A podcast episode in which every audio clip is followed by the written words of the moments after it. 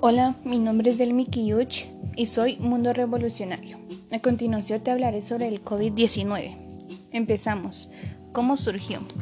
El coronavirus o SARS-CoV-2 es una enfermedad viral respiratoria perteneciente a la misma familia genética de los virus SARS-CoV o MERS-CoV, surgidos en China y Arabia Saudí en los años 2002 y 2012 respectivamente. El primero tiene su origen en los murciélagos, mientras que el MERS-CoV provino de los camellos o dromedarios, quienes a su vez transmitieron el virus a los humanos por zoonosis. Pero antes de entrar de lleno en la materia, es necesario explicar un término importante. El virus COVID-19 fue reportado por primera vez el martes 7 de enero de 2020 por el CDC de China, Centro para el Control y la Prevención de Enfermedades. Luego de que el 31 de diciembre de 2019 la Comisión de Salud Municipal de la ciudad Wuhan en la provincia de Hubei notificara 27 casos en un tipo de neumonía de etiología desconocida, siete de los cuales eran severos. Un mes después, el número de infectados había aumentado a 9.692 casos. De ellos, de ellos, 1.527 enfermaron de gravedad. El vínculo común de todos estos casos es que se trataba de personas con algún tipo de relación con el mercado de Wuhan en Wuhan, en el cual se vende al mayoreo pescados, mariscos y animales vivos. Las autoridades sanitarias del lugar tomaron muestras en el mencionado mercado y el 1 de enero fue cerrado al público, ya que las mismas dieron positivas para el nuevo coronavirus. Para el 10 de enero, la primera secuencia genómica del coronavirus COVID-19 estuvo disponible al público en general. La primera muerte causada del virus se reportó el 11 de enero. Cabe destacar que casi todos los casos reportados fuera de China tienen el antecedente común de haber sido personas que viajaron a ese país o a la providencia de Hubei antes del inicio de los síntomas. Como la mayoría sabrá, los síntomas del COVID-19. A su vez, las personas deben estar alertadas antes de la presencia de los siguientes síntomas. 1. Fiebre. 2. Tos seca. 3. Dificultad para respirar. 4. Fatiga. Por supuesto, no todas las personas presentan la misma clase de síntomas. A continuación, te diré los siguientes síntomas que pueden presentar otras personas. 1. Dolor de la garganta. 2. Diarrea. 3. Conjuntivitis. 4. Pérdida del sentido del gusto y el olfato. 5. Cambio en la coloración de los dedos de los pies y las manos.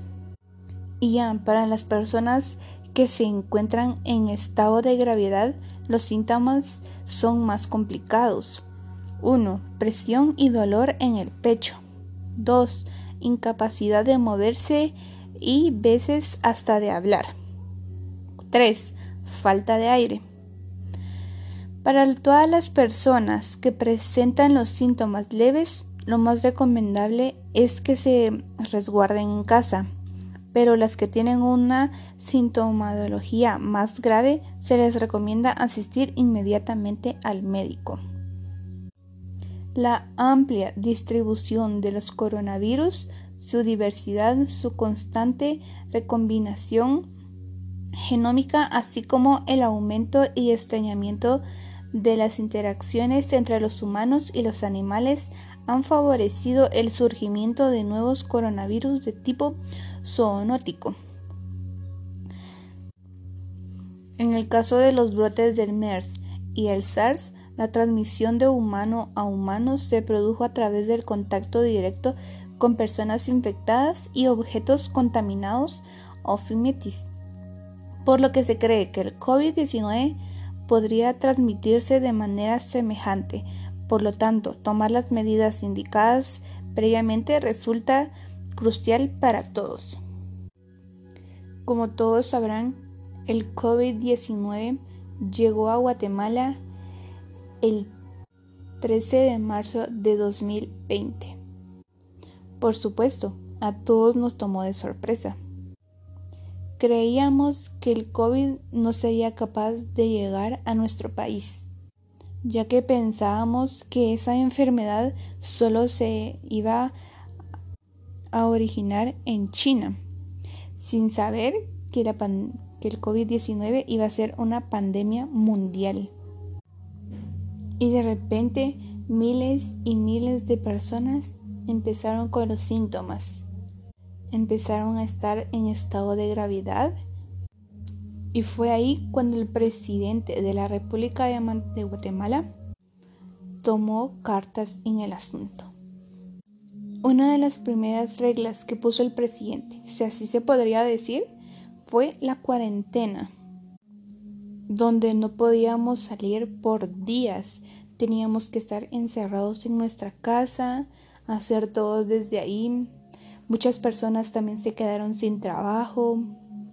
Luego de un tiempo, el presidente de Guatemala, Alejandro Yamatei, dio la orden de cerrar todos los mercados y todos los centros comerciales para que el coronavirus no se expandiera aún más.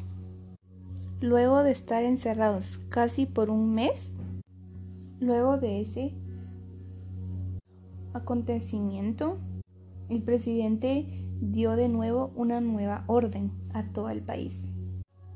Podríamos salir solamente para poder ir a comprar nuestros alimentos.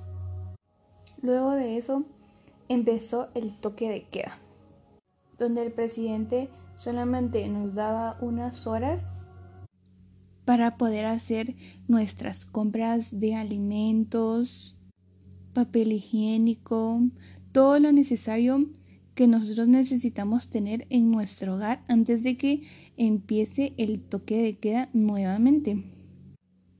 Luego de eso empezó el uso de mascarilla obligatorio para todas las personas, ya que si las personas no tenían mascarilla puesta, podría ser arrestado por no cumplir el mandamiento del presidente, ya que si siempre llevamos nuestra mascarilla, hay poca posibilidad de que podamos agarrar el virus.